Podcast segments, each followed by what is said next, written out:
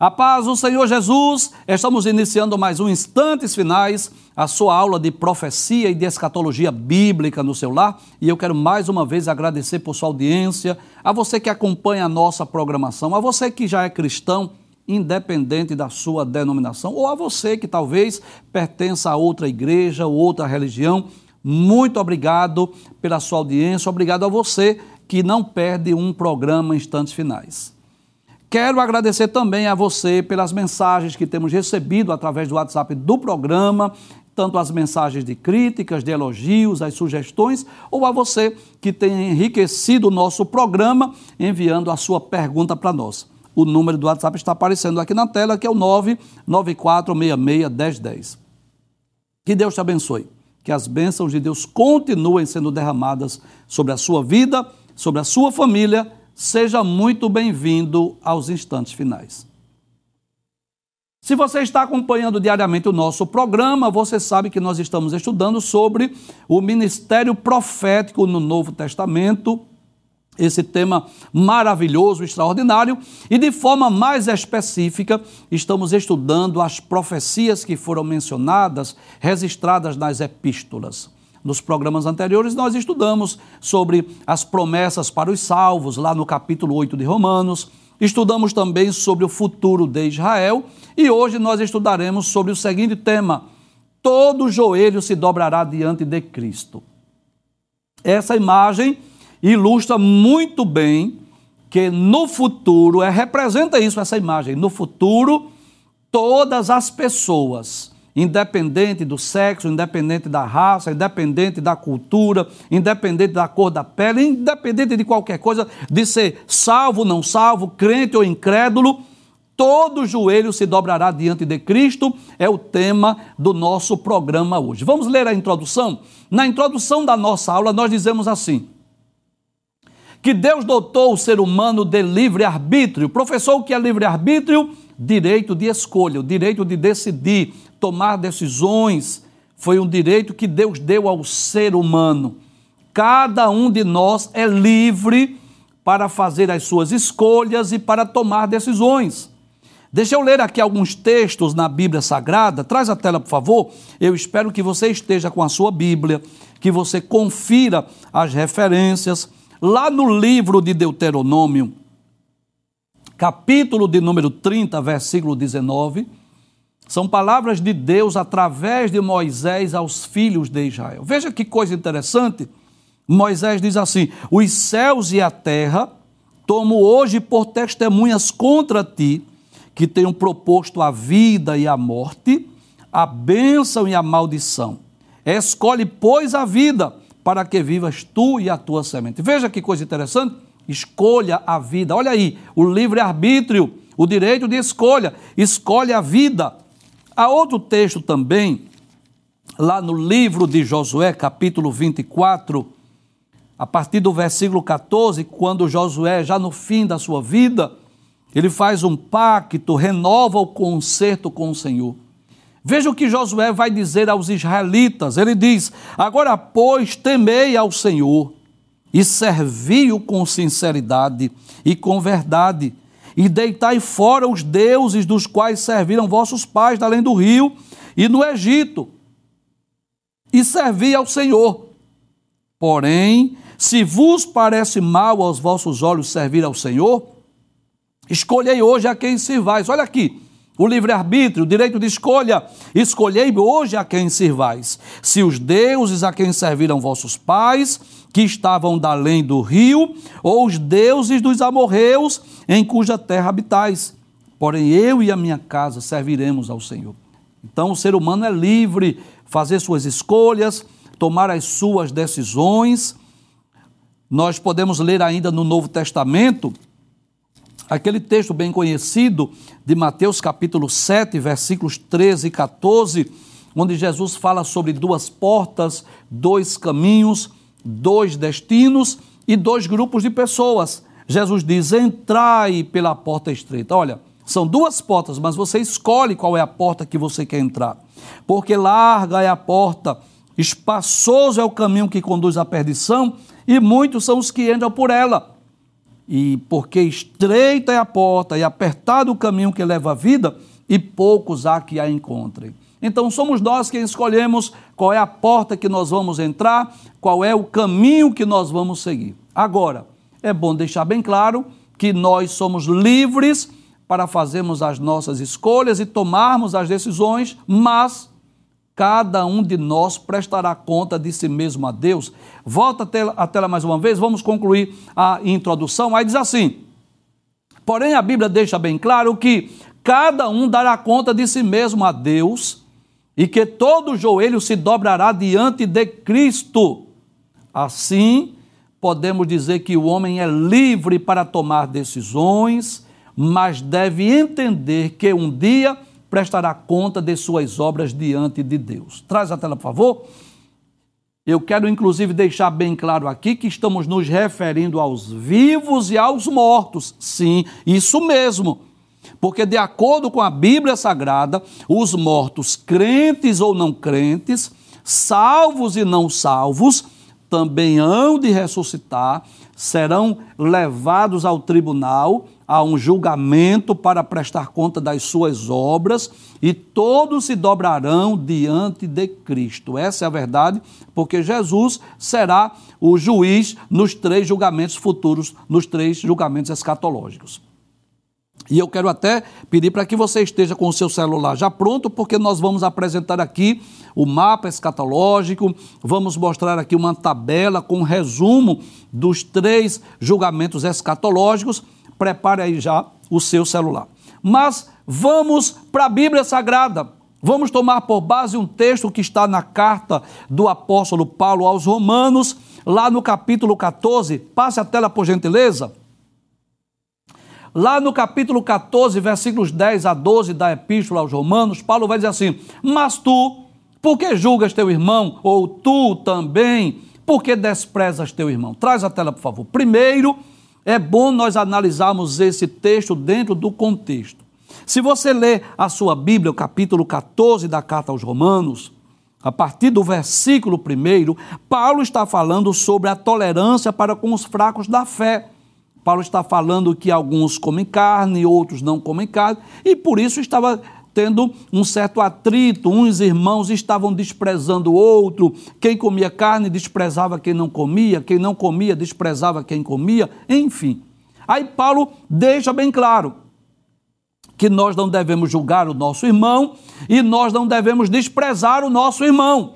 Volta a tela mais uma vez, veja o que ele diz. Mas tu, por que julgas teu irmão? Ou tu também, por que desprezas teu irmão? Aí ele diz: Pois todos havemos de comparecer ante o tribunal de Cristo. Traz a tela. Eu vou voltar para a leitura desse texto, porque não concluí mas eu gostaria já de antecipar, falando sobre o tribunal de Cristo, que será o primeiro dos julgamentos escatológicos. Eu vou pedir, por favor, para colocar aí o mapa, para que nós possamos entender melhor. Deixa eu falar aqui nessa câmera, por favor, isso.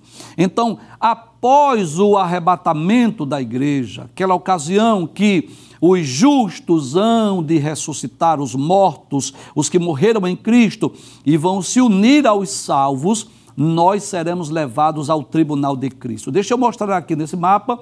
Então, aqui de uma forma simbólica, está a igreja triunfante, os salvos, os justos que estão lá no paraíso. Na ocasião do arrebatamento que ocorre, esse grupo desce para ressuscitar vai se unir com esse grupo aqui, que são os salvos vivos que estiverem na terra na ocasião do arrebatamento. E esses dois grupos serão arrebatados ao encontro do Senhor nos ares e seremos levados ao tribunal de Cristo. O que é o tribunal de Cristo? O tribunal de Cristo será o primeiro dos julgamentos escatológicos Jesus disse em Apocalipse, capítulo 22, versículo 12: Eis que cedo venho, ou eis que presto venho, e o meu galardão está comigo para dar a cada um segundo a sua obra. Então será nessa ocasião da ressurreição dos justos, do arrebatamento da igreja, que Cristo virá trazendo o galardão, trazendo a recompensa. O apóstolo Paulo, quando escreve a sua segunda carta a Timóteo, a sua segunda epístola, já prevendo a sua morte, no capítulo 4, versículos 6 a 8, Paulo diz que já estava sendo oferecido como um sacrifício, como uma oferta o tempo da minha partida está próximo. Aí Paulo diz: Eu combati o bom combate, acabei a carreira, guardei a fé. Aí ele diz: Desde agora a coroa da justiça me espera, me está guardada, a qual o Senhor, o justo juiz, me dará naquele dia, não somente a mim, mas a todos os que amarem a sua vinda. Então eu posso dizer que esse tribunal de Cristo, na verdade, será um tribunal não para condenação, mas será um tribunal para galardoar, para recompensar os salvos. Se chegou no tribunal de Cristo, não tem como perder a salvação, de forma alguma. Não será aquele tribunal, aquele julgamento para lembrar falha, erros, defeitos ou pecados de ninguém, não, porque quem está em Cristo, nova criatura é, como disse Paulo escrevendo aos Romanos, mas será um julgamento, será um tribunal exatamente para a entrega de galardões. Então, três perguntas básicas acerca do tribunal de Cristo. Primeira, quando será? Será logo após o arrebatamento da igreja. Segunda pergunta, para quem será? Será tanto para os salvos que dormiram em Cristo, que hão de ressuscitar, como os vivos, a igreja que será arrebatada para esses dois grupos de pessoas, ou eu posso dizer que será para os salvos, será para a igreja. E qual é o propósito? O propósito é galardoar os salvos de acordo com as suas obras. Será um, um tribunal ou um julgamento para entrega de galardões, não será para condenação. Vamos voltar ao texto agora, para darmos continuidade. Aí Paulo diz: Pois todos havemos de comparecer ante o tribunal de Cristo. Aí Paulo continua: Porque está escrito, pela minha vida, diz o Senhor, todo joelho se dobrará diante de mim e toda língua confessará a Deus. Olha que coisa interessante. Eu posso dizer então que a ocasião em que os salvos irão se dobrar diante de Cristo exatamente na ocasião do tribunal. Nós não seremos julgados no juízo final. Você sabe disso, não é? Muito pelo contrário, nós vamos até, de alguma forma, assessorar a Cristo, de alguma forma, estaremos julgando com Cristo. Isso está na primeira carta aos Coríntios, capítulo 6, versículos 2 e 3. Então, a ocasião que os salvos, os crentes irão se dobrar diante de Cristo, é exatamente na ocasião deste primeiro julgamento escatológico, que é o tribunal de Cristo. Vamos nos curvar numa atitude de reverência, de adoração e também naquela ocasião receberemos o galardão. Volta ao texto mais uma vez. Aí Paulo deixa isso bem claro. Todos havemos de comparecer ante o tribunal de Cristo, porque aí está escrito, olha, que ele está falando dentro do contexto pela minha vida, diz o Senhor, todo joelho se dobrará diante de mim e toda língua confessará a Deus. Aí ele diz: de maneira que cada um de nós dará conta de si mesmo a Deus. Traz a tela, por favor. Paulo deixa isso bem claro. Como que diz assim: olha, o ser humano é livre, pode fazer as suas escolhas, tomar a sua decisão. Como disse Josué aos filhos de Israel: Vocês escolham a quem vocês querem servir. Se vocês querem servir aos deuses dos amorreus, se vocês querem servir ao Deus vivo e verdadeiro, aí ele diz: Porém, eu e a minha casa serviremos ao Senhor. Então, o ser humano é livre para é, escolher a sua religião, escolher o seu credo, a sua crença, o seu livro é, religioso, posso dizer assim, ele é livre para escolher. Agora, na certeza que todos nós, crentes e não crentes, vamos comparecer diante de Deus e diante de Cristo para prestarmos conta das nossas obras. Por isso, nós devemos viver nesse presente século pensando nas nossas escolhas, nas nossas decisões, porque um dia nós vamos prestar conta diante de Deus. Um dia nós vamos prestar conta diante de Cristo. Essas obras que são feitas, um dia serão levadas à presença do tribunal. Passa a tela, por gentileza. Aí Paulo faz menção de uma profecia de Isaías. Volta a tela mais uma vez. Volta a tela mais uma vez. Abre essa tela, por favor. Isso. Aí ele diz: é, porque está escrito. Veja que no versículo é, capítulo 14, versículos 10 a 12 de Romanos, Paulo diz: Porque está escrito, pela minha vida, diz o Senhor, todo joelho se dobrará diante de mim. A pergunta é: Paulo, onde é que está escrito isso? Aí ele vai fazer menção a uma profecia de Isaías. Passa a tela, por gentileza. Observe que já mudou a imagem, agora já é o profeta Isaías que está falando. Capítulo 45, versículos 22 e 23, diz assim: Olhai para mim, sereis salvos vós todos os termos da terra. Isso é Deus falando aos filhos de Israel por volta do ano 700 antes de Cristo. Olhai para mim e sereis salvos vós os termos da terra, porque eu sou Deus e não há outro. Por mim mesmo tenho jurado. Saiu da minha boca a palavra de justiça e não tornará atrás, que diante de mim se dobrará todo o joelho e por mim jurará toda língua. Que coisa maravilhosa. Traz a tela. Então, na verdade, o apóstolo Paulo estava fazendo menção a essa profecia de Isaías. Deus estava dizendo através de Isaías: todo joelho se dobrará diante de mim. Então, todos os homens um dia irão prestar conta de suas obras, agora, claro, em tribunais distintos, em ocasiões diferentes e para propósitos diferentes. Eu vou mostrar isso aqui no mapa daqui a pouco. Passa a tela, por gentileza. Aí, na carta aos Filipenses, no capítulo 2, versículos 9 a 11, Paulo vai reforçar mais uma vez esta profecia. Traz a tela, por favor. Se você ler o capítulo 2 de Filipenses de forma mais específica, a partir do versículo 5, você vai perceber que Paulo estava ensinando sobre a humildade e Paulo recorre a Cristo, a pessoa de Cristo, como o maior exemplo de humildade. A mensagem principal de Filipenses, capítulo 2, era exatamente para que os crentes fossem humildes. Mas Paulo aproveita para trazer o que eu chamo de uma síntese ou um resumo da doutrina cristológica.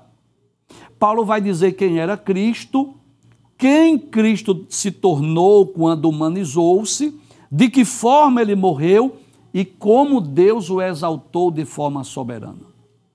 No capítulo 2, a partir do versículo 5, Paulo vai dizer aos crentes de Filipos: Contanto que haja em vós o mesmo sentimento que houve em Cristo Jesus, que mesmo sendo em forma de Deus, não teve por usurpação ser igual a Deus, mas aniquilou-se a si mesmo, e o aniquilar-se aí tem o sentido de esvaziar-se.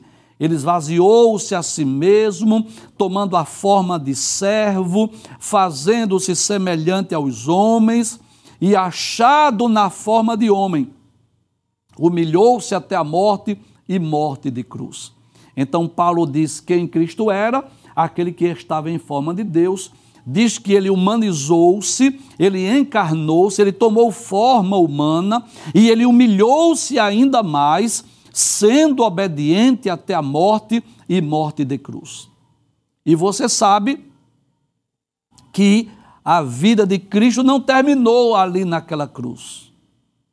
Vamos ver o que Paulo diz no capítulo 2, versículos 9 a 11. Aí ele diz: Pelo que também Deus o exaltou soberanamente.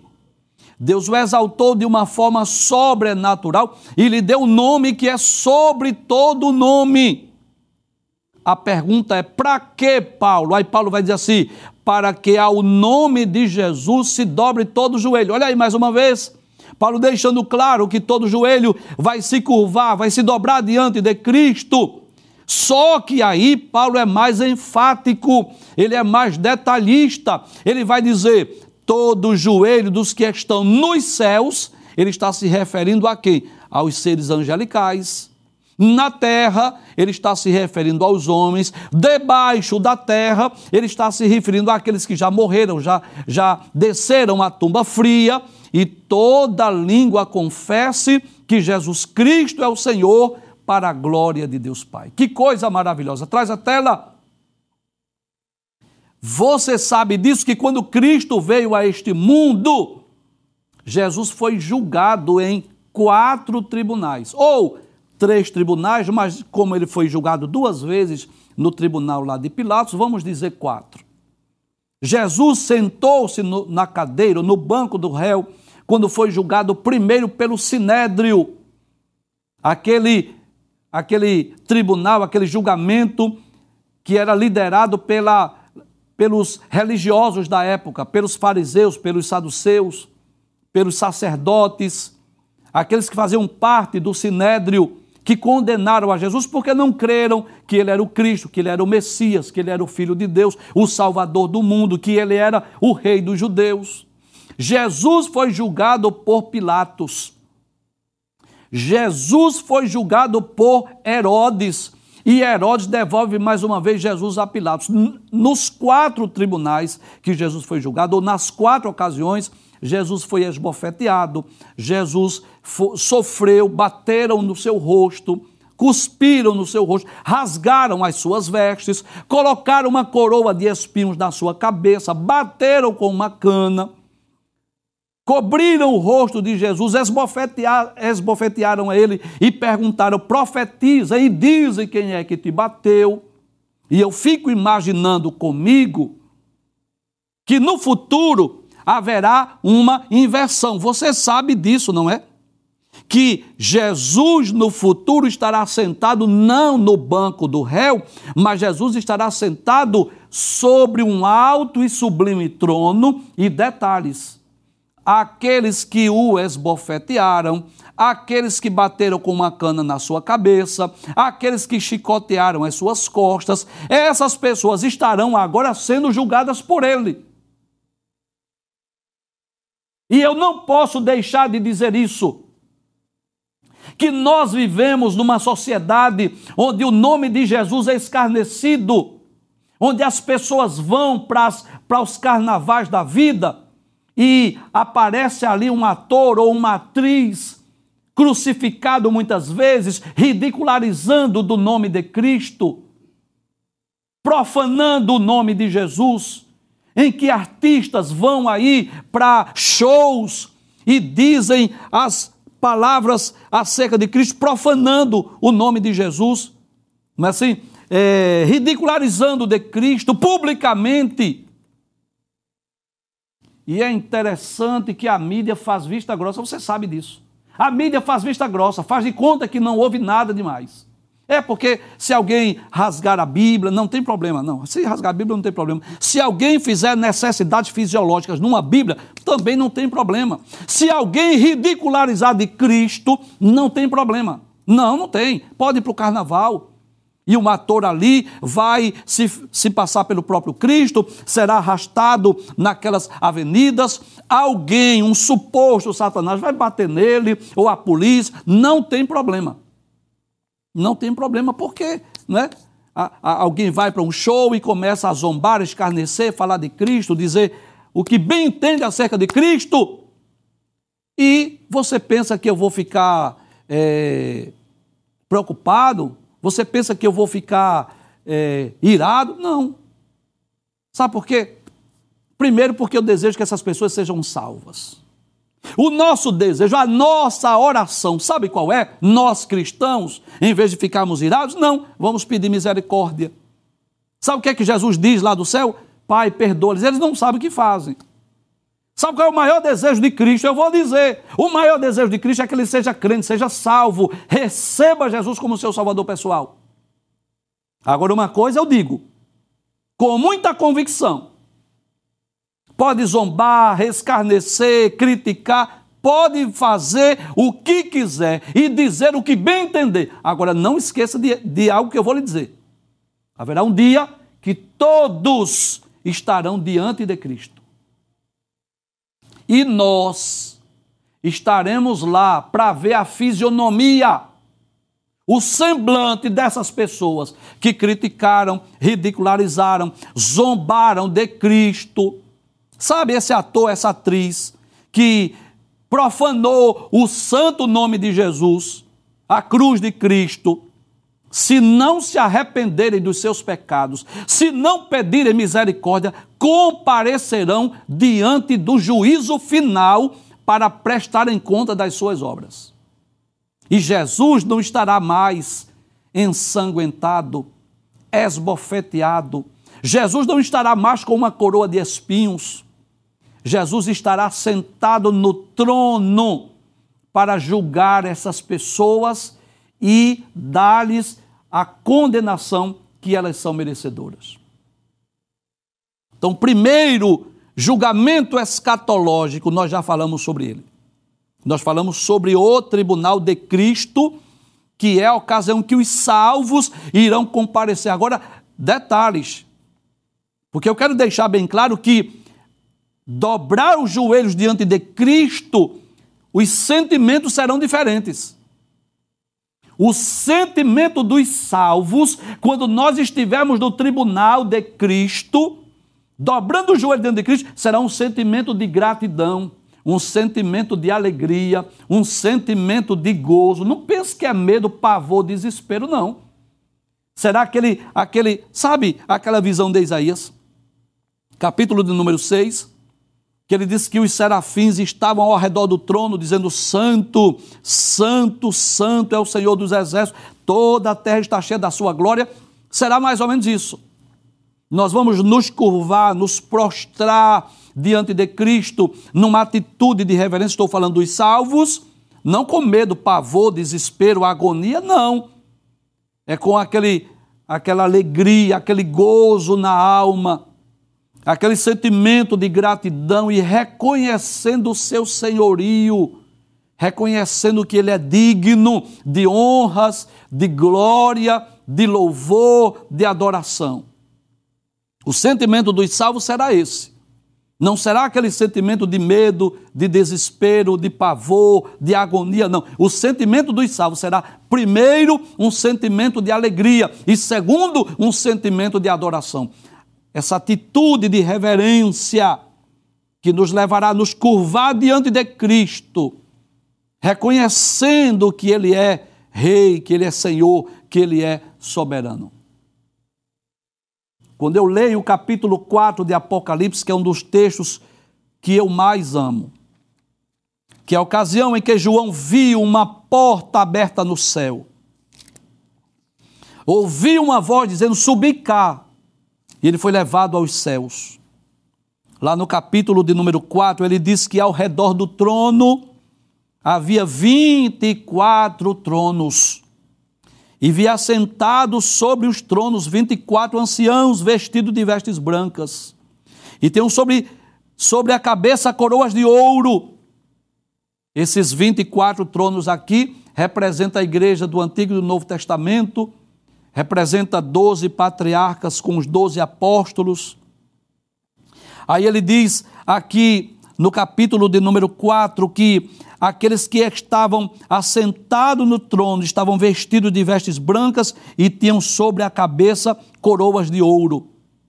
Versículo 10 diz que os, anciãos, os 24 anciãos prostravam-se diante do que estava sentado sobre o trono.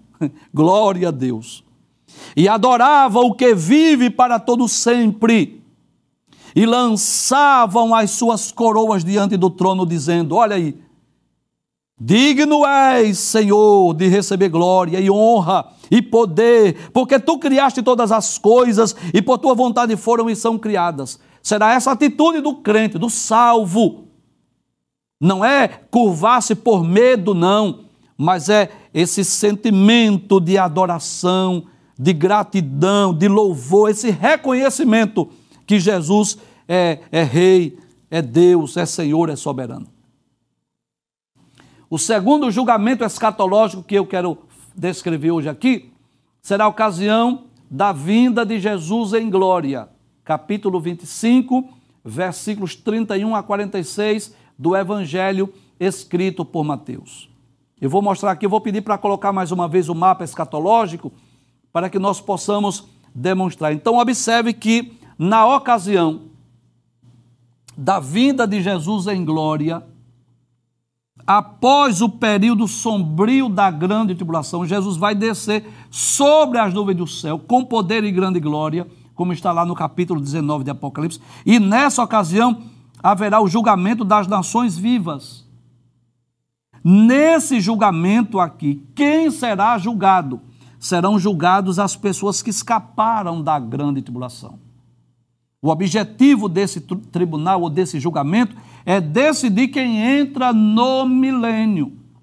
Então eu vou fazer as três perguntas que eu fiz acerca do tribunal de Cristo. Quando será o julgamento das nações vivas? Será após a grande tribulação, na ocasião da vinda de Jesus em glória.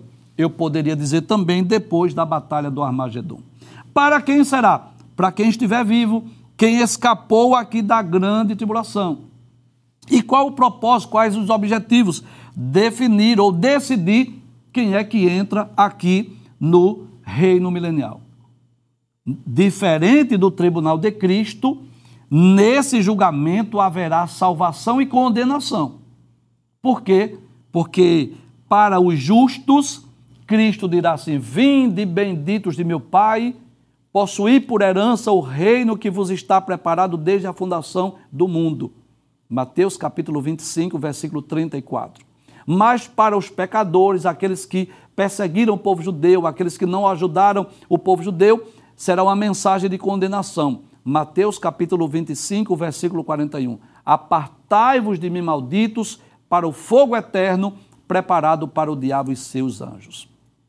E o terceiro e último julgamento será exatamente o juízo final que ocorrerá exatamente após o milênio e após a última revolta de Satanás. Esse julgamento está lá no livro do Apocalipse, capítulo 20, versículos de 11 a 15. Quem serão as pessoas que serão julgadas aqui?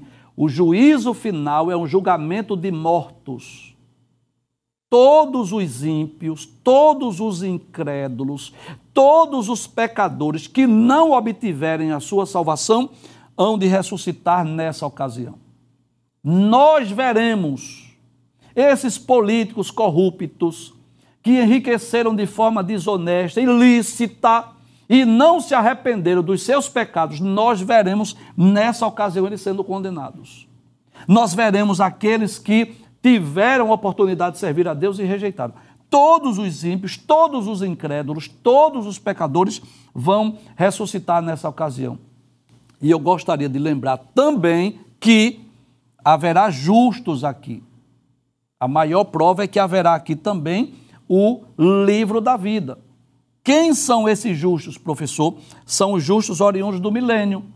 Aqueles que morrerem salvos no milênio hão de ressuscitar aqui e também poderão ser salvos, claro, se fizeram bem durante o reino milenial. Eu vou fazer as três perguntas que eu fiz acerca do tribunal de Cristo e do julgamento das nações vivas. Primeira pergunta: quando será o juízo final? Será após o reino milenial, depois da última revolta de Satanás.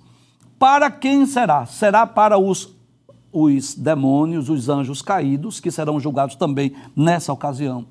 Será também para todos os mortos, ímpios, incrédulos, e para os justos oriundos do milênio serão as pessoas que serão julgadas nesse tribunal. E quais os propósitos, quais os objetivos desse julgamento do juízo final? Será a decisão de salvação eterna ou de condenação eterna.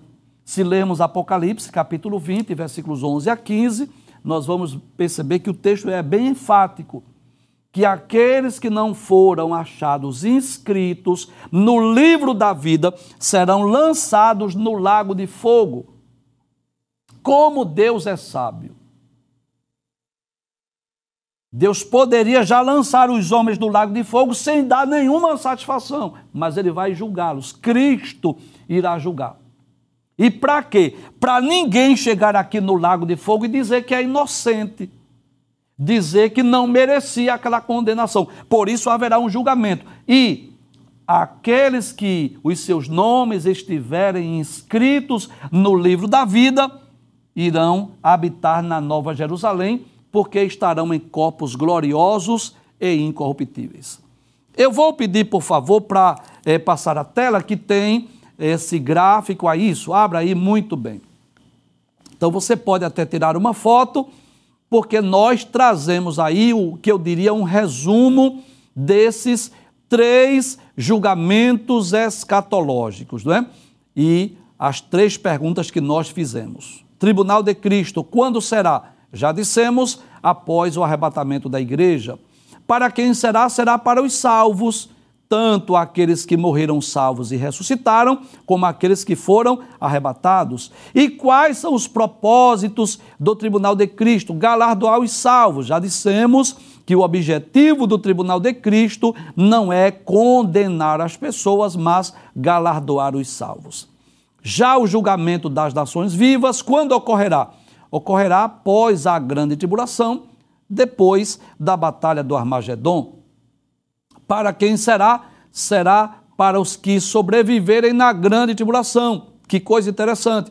Esse julgamento das nações não é de mortos, é só para quem estiver vivo naquela ocasião.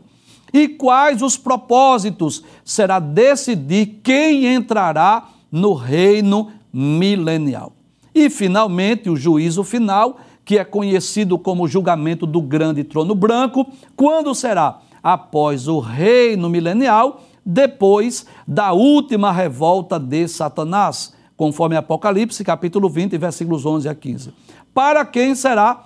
Para todos os mortos ímpios, também para os anjos caídos e os salvos que morrerem no milênio os salvos oriundos do milênio também vão, é, os, os que morrerem, né, vão ressuscitar nessa ocasião e serão julgados. E quais os propósitos, ou qual propósito do juízo final? Será a condenação eterna ou a salvação, claro, para aqueles cujos nomes estão inscritos no livro da vida. Traz a tela, por gentileza. Então eu quero concluir o programa dizendo que nós vivemos numa sociedade, em um mundo muito injusto, você sabe disso. Onde muitas vezes a justiça não acontece como deveria. Você sabe, com muito respeito aos magistrados, mas nem sempre o culpado ele é punido, nem sempre o justo ele é recompensado. Muitas vezes ocorre de quem deveria estar preso está em liberdade e quem deveria estar em liberdade está preso. Nós vivemos numa sociedade muito injusta, onde muitas pessoas estão enriquecendo de forma ilícita, enquanto outros estão vivendo na pobreza e na miséria. Agora, uma verdade é, é, é notória, perceptível, é bíblica, que cada um de nós vamos prestar conta diante de Deus. Vamos comparecer em ao menos um desses julgamentos escatológicos. Para o salvo, aquele que creu em Cristo, guardou a palavra de Deus, o julgamento será o tribunal de Cristo, que eu já falei que não vai condenar ninguém. Para os que estiverem vivos no final da grande tribulação, será o julgamento das nações vivas para decidir quem é que entra no reino milenial.